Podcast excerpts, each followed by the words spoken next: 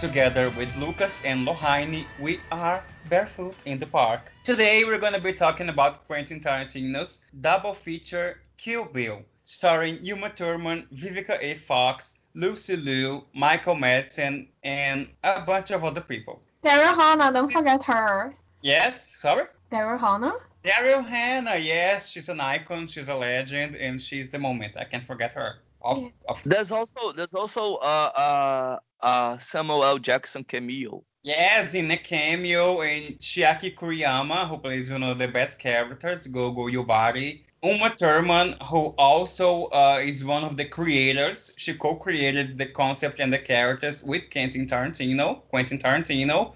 In the beginning of the movie, it says a story by Q and you. Q being Quentin and you being Uma, obviously. And then she plays the protagonist, a woman who at the beginning we don't know her name, but she's on a mission of vengeance after her wedding day sabotaged by her former boss and co-workers. She used to be a, a professional assassin, and then she decides to live this life to get married and live a normal life. But Bill was like, "No, sis, that's not gonna happen." So they tried to to destroy her life and they kill everybody and they think they killed her but she doesn't die and then she's on a quest for vengeance Oh, he was heartbroken, so it's okay. no one cares about his man feelings and it was not really her her wedding day. It was her rehearsal. He rehearsal. oh yes it was her wedding rehearsal Yes, it was Yes. uh, only a rehearsal. But you know, bad luck when you're well, on your wedding dress. So the the groom saw her and her wedding dress is. So this is why everybody got killed. So don't don't show your wedding dress to your groom. Wait a bit. What do you guys like the most about this movie? wow um Yeah, yeah, yeah. This is harsh. The story the performances the music the the, the violence the editing? No, for me it would be, you know, when the music started, the first song, and I was like, oh fuck, I I love this song, and because this song Bang Bang is one is in one of the Xavier Dolan's film films, and I don't I don't remember exactly the name, but I didn't remember that Tarantino was the one who bring this song back like uh, from the past, you know, like uh, reuse it and made the and made this song like a classic in the films. Uh, but the thing is, when I heard it, I was like, oh my gosh, it's so good, and I already knew that. Well, everybody knows that Tarantino has a good soundtrack, that he loves music, that he loves films and everything. And for me, I would say the the songs is the thing that I love the most and also yeah the songs and the references like the spaghettis references like when she she finds him when she heard the song like she hears uh, bill playing playing the flute and she goes outside and she is there and we see like they coming to each other like uh, walking to each other and we see the the camera shows their their pace, like their their their feet walking, like in a spaghetti, like in a s- Italian Yeah. spaghetti film, like they are about to kill each other, but we know that Yeah. they will not kill each other because it's really a bunch of references that are not really related. But this is Tarantino.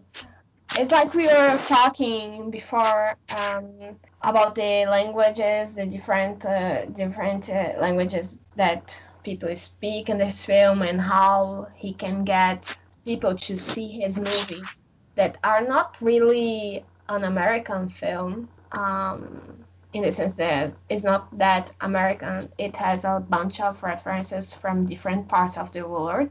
Of the world, like we were talking about the way that he films, like uh, Italian filmmaker, other languages like Chinese and and French. Japanese and French, you know. So it's is really someone who loves cinema, who loves films, uh, no matter the the nationality.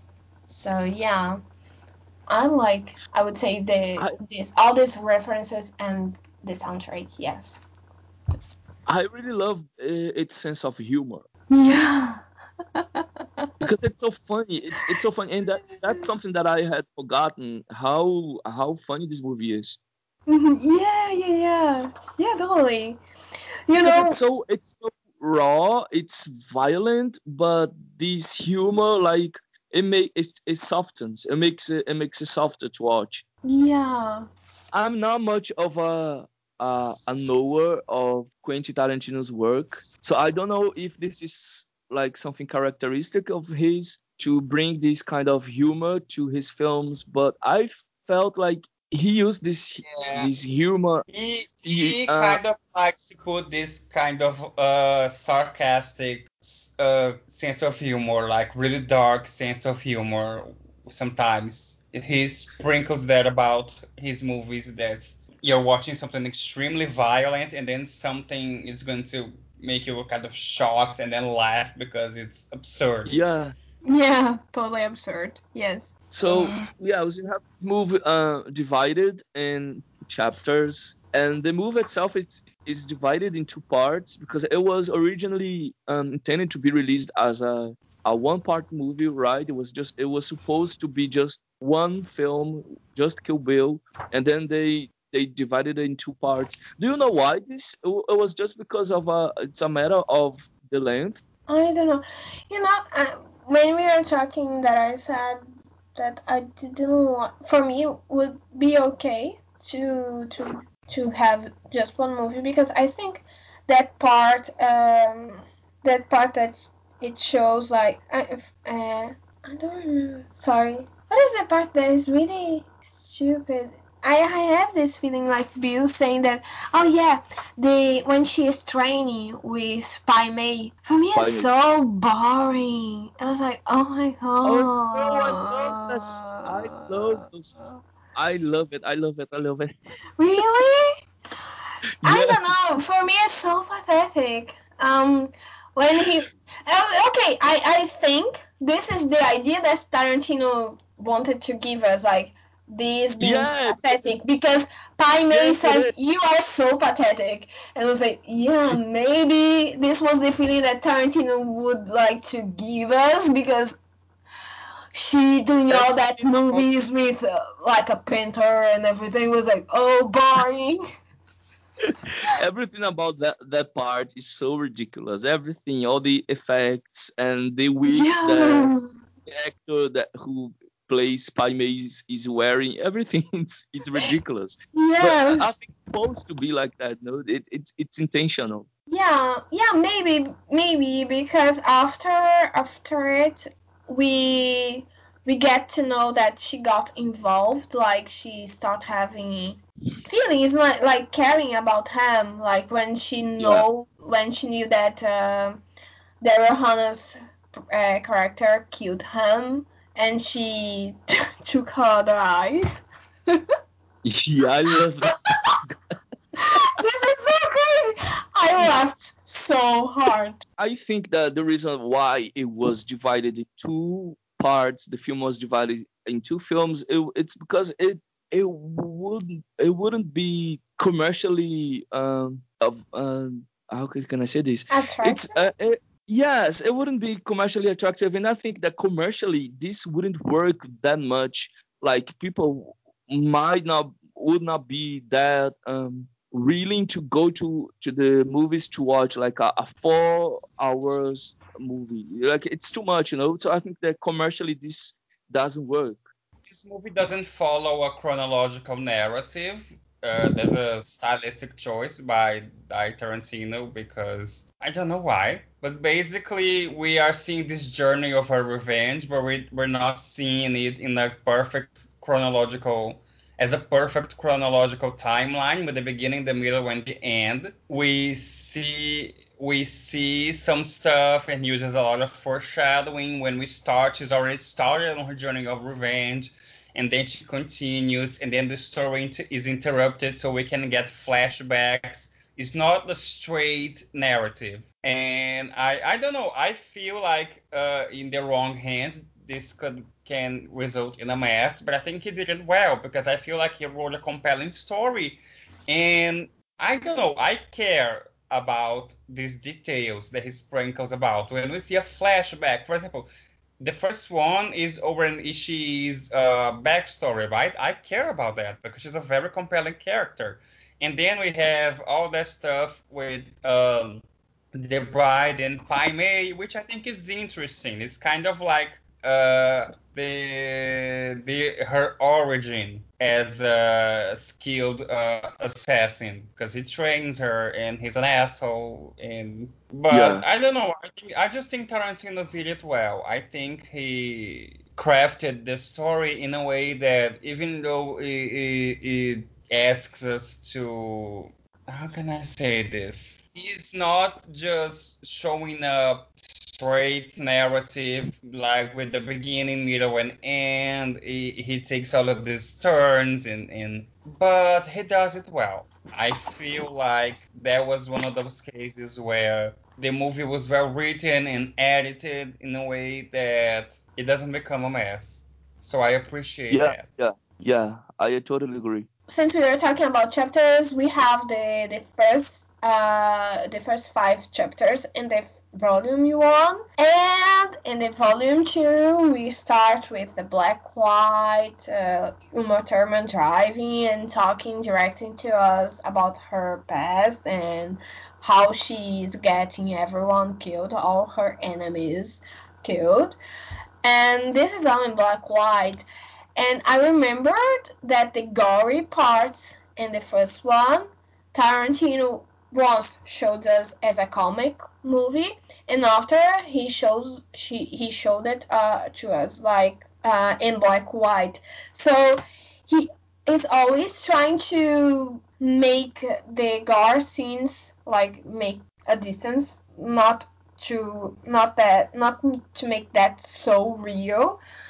I don't know if this is a way of like having a low PG, uh, but or not really getting us really. Yeah, he was trying to. I mean, there is no way the movie wasn't going to be at least rated R because there's a fuck ton of violence. Yeah. But yeah, during the scene where she fights uh, the Crazy 88 guys, he uh, employs some techniques. Like one time for some, a part of the scene is shown in black and white, and another one is shown with the lights off, and it tones down the violence a little bit. That was done on purpose, so it wasn't too like fucked. Yeah. Yeah, but it's fucked even so because you know you remember the the the pool that in the beginning was like blue uh, blue water and by the end was like all red water.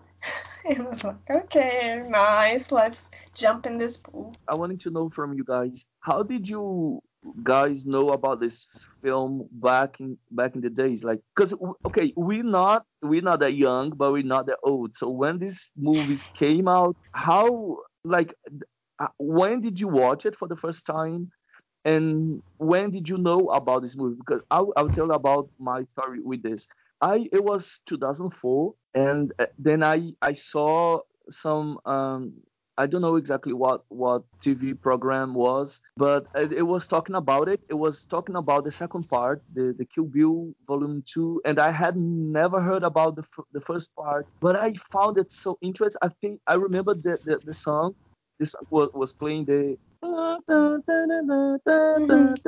Mhm.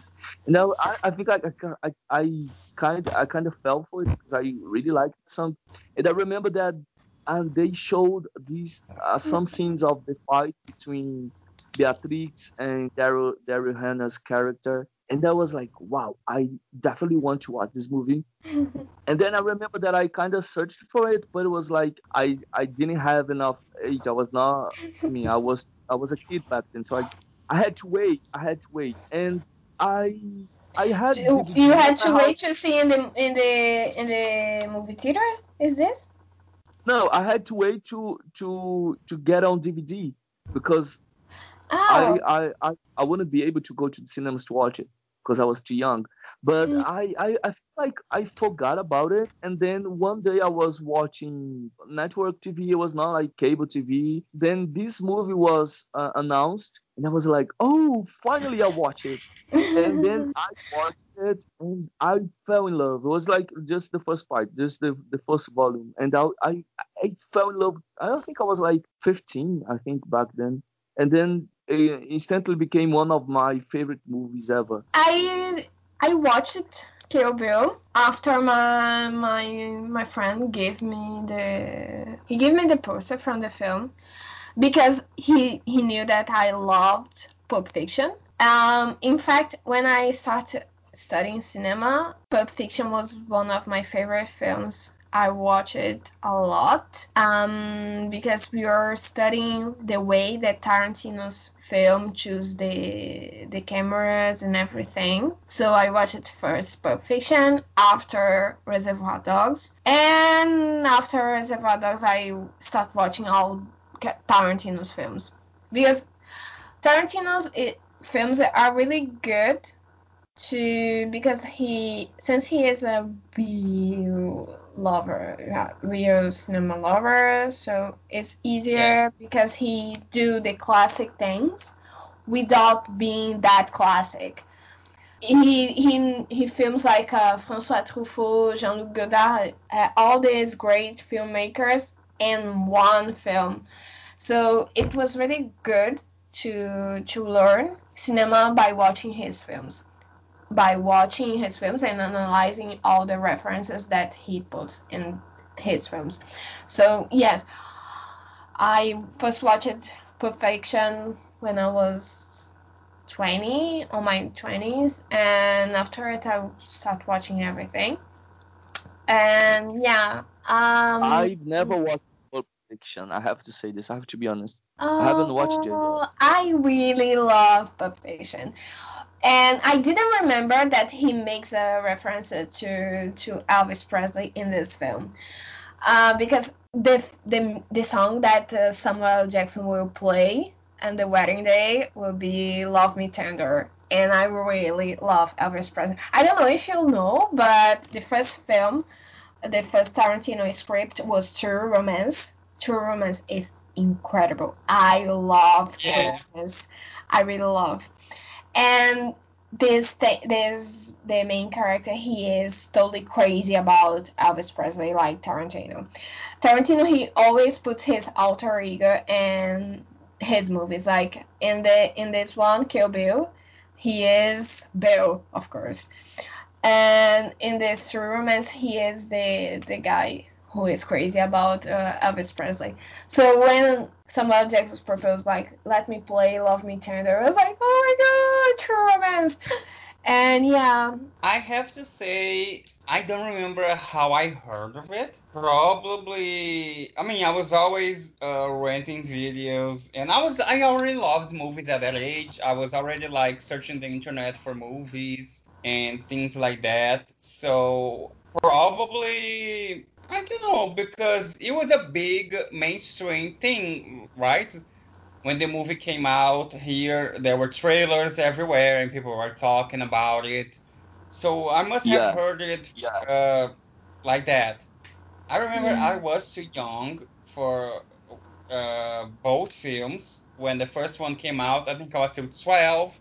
The second one came out into uh, 2004. I was 13, going on 14, so I could watch neither in the movie theater.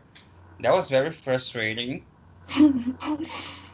But I remember being really excited when the movies came out on DVD and I could watch them and yay! It was it was it was a good time. I I think my first uh, Tarantino film on the theater in the theaters was Django, and I was really surprised because Yeah. I, I'm uh, sorry, but I didn't grow up in a in a city that had a movie theater. Maybe now they have, but at the time when I was like loving cinema and wanted to go to to see movies, we didn't have a cinema in my town. This is really sad. Yeah. But yeah, I think one of my first films, my first Tarantino's films was Django that I saw in, in the movie theater. Yeah, but what I was Love Django. Yes, Django is really Yeah, incredible. it was oh my really god, good. I cry, I cry hard. But yeah, was was I was like I think that Pulp Fiction was the one who made Tarantino like Tarantino. I really love Pulp Fiction, but His, his Reservoir Dogs for me is really incre- incredible. Like True Romance is not that good because it was not a real Tarantino. It's not filmed by Tarantino, so we know that Tarantino is in there because it's his script. But yeah, when you were saying like uh, when Kill Bill came out, it was a big thing, but I think it's because of Pulp Fiction because he was already new and we have these big big big stars starting it Uh, like uh, Uma Thurman and yeah so maybe is the why it was a big thing because otherwise Tarantino but Kill Bill is not uh not really an American film or a Hollywood film. Yeah I remember the first the first Tarantino movie that I saw in a movie theater was Inglourious Basterds. oh I was actually in Rio is de so good. Janeiro with my mother on vacation. I, I I've only seen three of his films in the movie theater. It was Inglourious Basterds, and then Django, and then uh, The Hateful Eight. No, I didn't. Did I see The Hateful Eight in the movie theater? I don't remember. But I know I saw Inglourious Basterds and Django in in in the theater, and it was fantastic.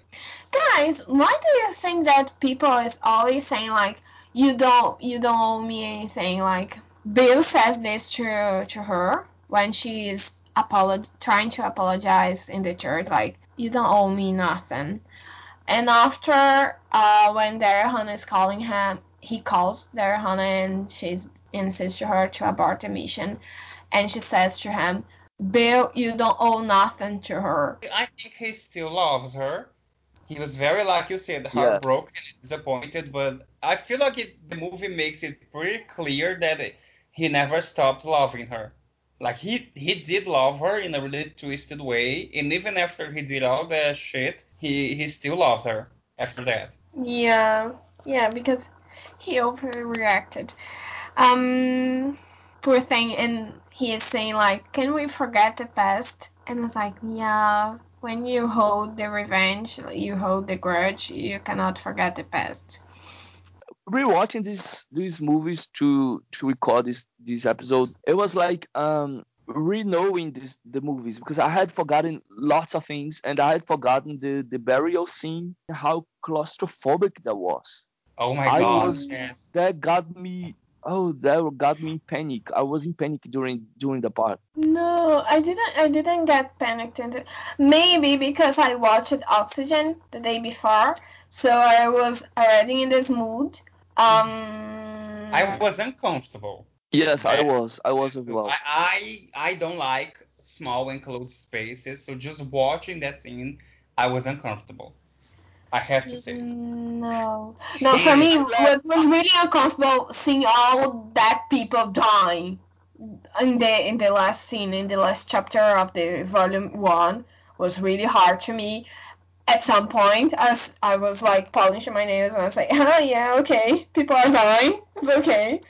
Like I didn't, yeah, all the dying parts. uh, I was not okay at all. I laughed a lot when she gets out of the coffin because she goes like running. oh my god, yes! That's, yes! that's what I was talking about. Uh, when May I actually, have a glass of water? uh, they have this absurd sense of humor. That's exactly what I'm talking about. Oh my god, Yeah. guys! Guys, when she crossed the, the street. yeah, full of dust. Yeah. oh my fucking god! No, yeah, that part. Yeah, they have this part like when uh, he said when she says like uh, to Tommy that Bill is her father. There's that scene when she crossed the street. Oh my god, Tarantino is really I don't know. It's a person that I would like to know only for a minute and then say goodbye. Fiona Apple has said that he's the reason why she stopped doing cocaine because once she it was uh, Fiona Tarantino and and Thomas Paul Thomas they they got they got together the three of, of them and they were doing Yeah. cocaine, and then she kind of panicked, and she decided to never do that again. Yeah. Because imagine being high, imagine being high with these geniuses and with Tarantino. Oh gosh, it's it's scary. It, that might be scary. I, think Tarantino in every in every um, film of him, in every film he he made like the pub. Uh, he advertised for um, for cocaine. Maybe he gets a discount. But like, like he's like the he's Rolex cocaine- uh, because guys, we have a huge part, like one minute, two minute scene with a relax, uh, relax, sorry, relax um, advertisement. She counting time with a relax watch, and I was like, okay, is she getting a relax for this? yeah. like is, is Tarantino uh drug uh, like a cocaine user like openly? He openly talks about that. Is there? No, What you because mean? every movie, he, I don't know, His Blood Dogs, we have it. Uh, Pulp Fiction, we have it. Kill Bill, we have in both, in both films. Lucas, I did don't you remember- know that he? Oh, sorry. No, it's okay. Did you know that he and Margaret Cho used to date? What? He and who? Margaret Cho, that comedian that I like, Margaret Cho. Really? They were Really? a couple in the 90s. For me, he is gay. Is he? Is he hetero? Because for me, I, Uh, I have this feeling that he is gay. I don't know, Mhm. sis. Maybe you're. I don't know. I, I think all these people they're they're pansexuals, aren't they? Yeah, maybe. Because this is cinema. Everybody eats everybody. I don't know. Would you? Well, Hey, Lo- Lohani, you are the only person who comes from the cinema world, okay? me, me and Paulo not from that world. Right. Well, Yeah, as, uh, as we know, the uh, uh, Tarantino, like we were talking about, how he is a huge film buff, and he always pulls a lot of influences.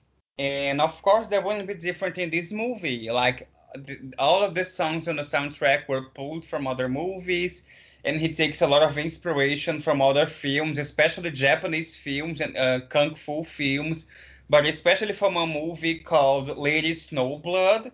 There's a Japanese revenge movie called Lady Snowblood that I actually saw. It's really good, and it was a huge inspiration for the character of the bride. And there's a lot of inspirations, and so I mean, you know, that's divisive.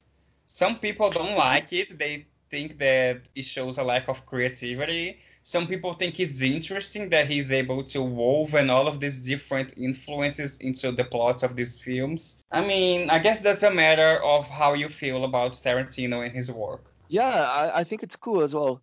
And we can hear uh, music like mm, Japanese music, Nancy Sinatra, Ennio Morricone. So it's like uh, it's a, a mixture of different of different inspirations. But th- does this this film that you mentioned, uh, Lady in the the in the Lady blood, Snowblood. Snow Blood. Okay.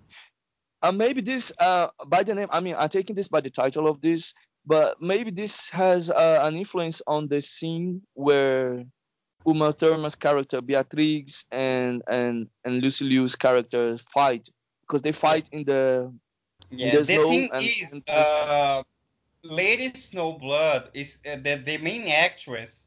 Look, the movie is about a woman who uh, is seeking revenge about men who destroyed her family, her family, and the star Meiko Kaji. She's the singer uh, who sings that song that is playing when Beatrix kills uh, Oren Ishii. Meiko I Kaji sings that song.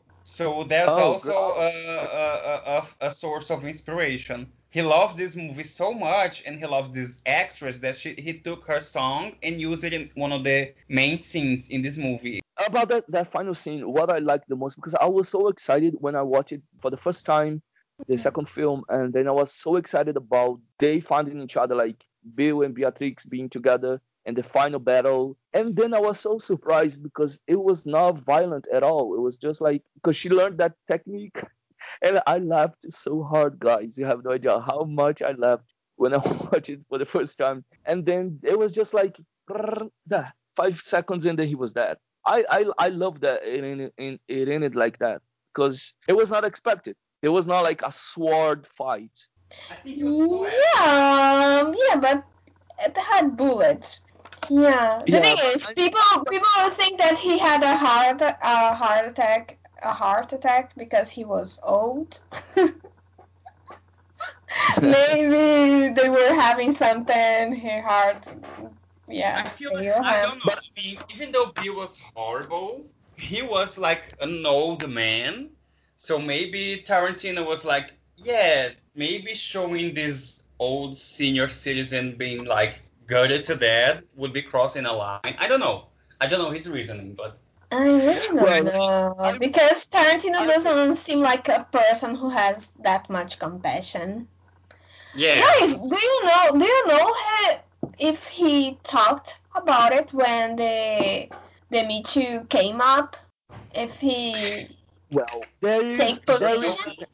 I I think I know that he he gave the the the tape of the accident to Uma back in these times, back in the Me Too days. So yeah, but I I saw an interview. I don't know exactly what kind of award was that, but it was an interview, and then the interviewer asked Uma about the Me Too the Me Too movement, and then guys, you need you need to watch it. She gets really angry. We can see the rage through her eyes, and she she's holding herself not to cry, but it's not crying. Yeah. Is that the But, one like- where she said, I'm not ready to talk about it now? Yeah, I saw yeah, that one. exactly. It was really upsetting to watch. Yeah, yeah, because and she's but uh, she's she's angry. She she she he- she's holding her tears of anger.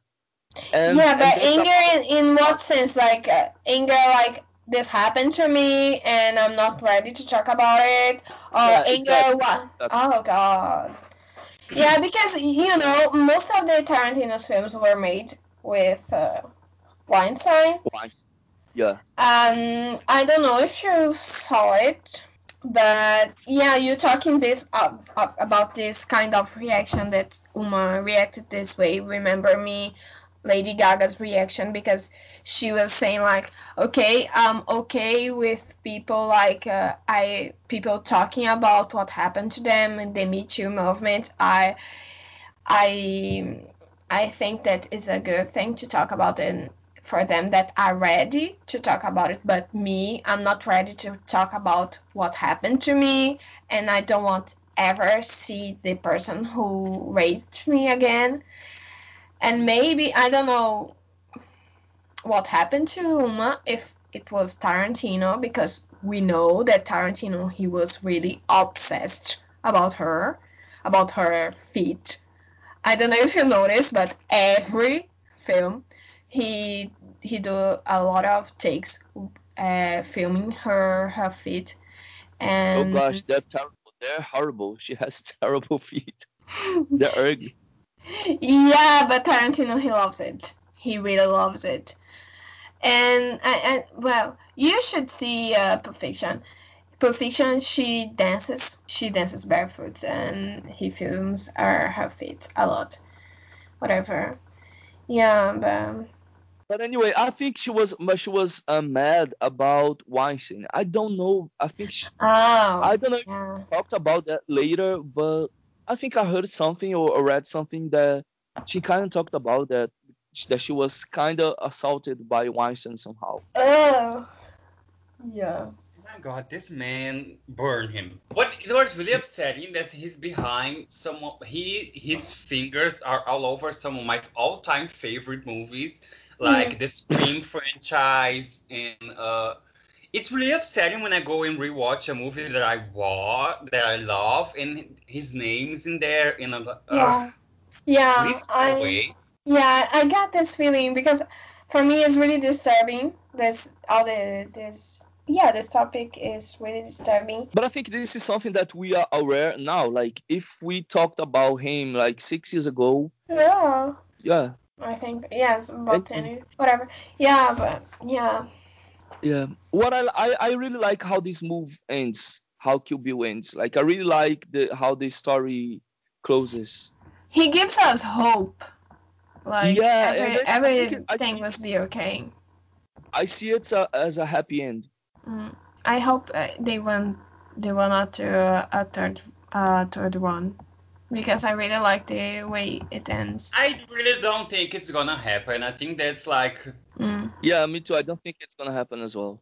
But, and if it happens, it will have another name with another uh, with other char- characters, and Uma won't be involved in that. I I really think that. I hope you are- I hope you are right. Yeah, but you know what? Uh, L L the the Daryl Hannah character, like she didn't die. We don't know if she died. We don't know. no, because she, didn't die. She is she is blind. I think she died from blood loss or that snake got her. I mean, there's no way, right? I don't I know, don't know. guys. I know it's Kill Bill. I I think Paul. I think uh, that she she is alive. Yeah, me too. And that's why I think that maybe if th- there is ever But a third film, I mean, her character about it. might If- be- even if even if we completely rule out blood loss and the the, the snake, she's in the middle of god fuck cunt desert.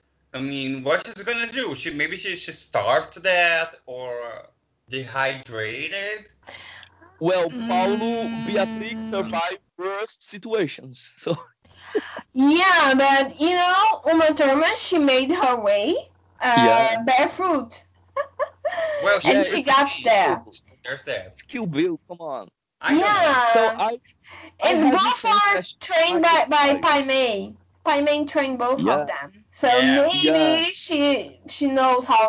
Yeah, but she's not that good. Like I would pay good money to watch uh, uh, either Mm, no way. No way. see the, the, the- how this squad got formed, or one of Yeah. their stories. Like I would watch a full-on O-Ren Ishii movie with her entire backstory, or a Definitely, backstory of the other Vipers. I I I would. I would watch Mm. one of those too. spin-offs. I would definitely would. Me too. Yeah, yeah, yeah. We will see. Whatever. We'll see I how it. Could come to gonna happen, but you know, life, life can be good and sometimes can be great. And you know, yeah, guys. I think we came to the end, and Yeah. yay! And I'm so happy because we finally recorded this podcast because, you know, I don't know you that are listening to us when you are gonna listen to it. but yeah, it took us some time to to finally get a time to reunite all of us and record this Podcast, this episode. Yeah, fuck. shit. So I'm really happy. Thank you guys. Thank you you that are listening to us and came to the end with us. So yes, thank you. See you next episode.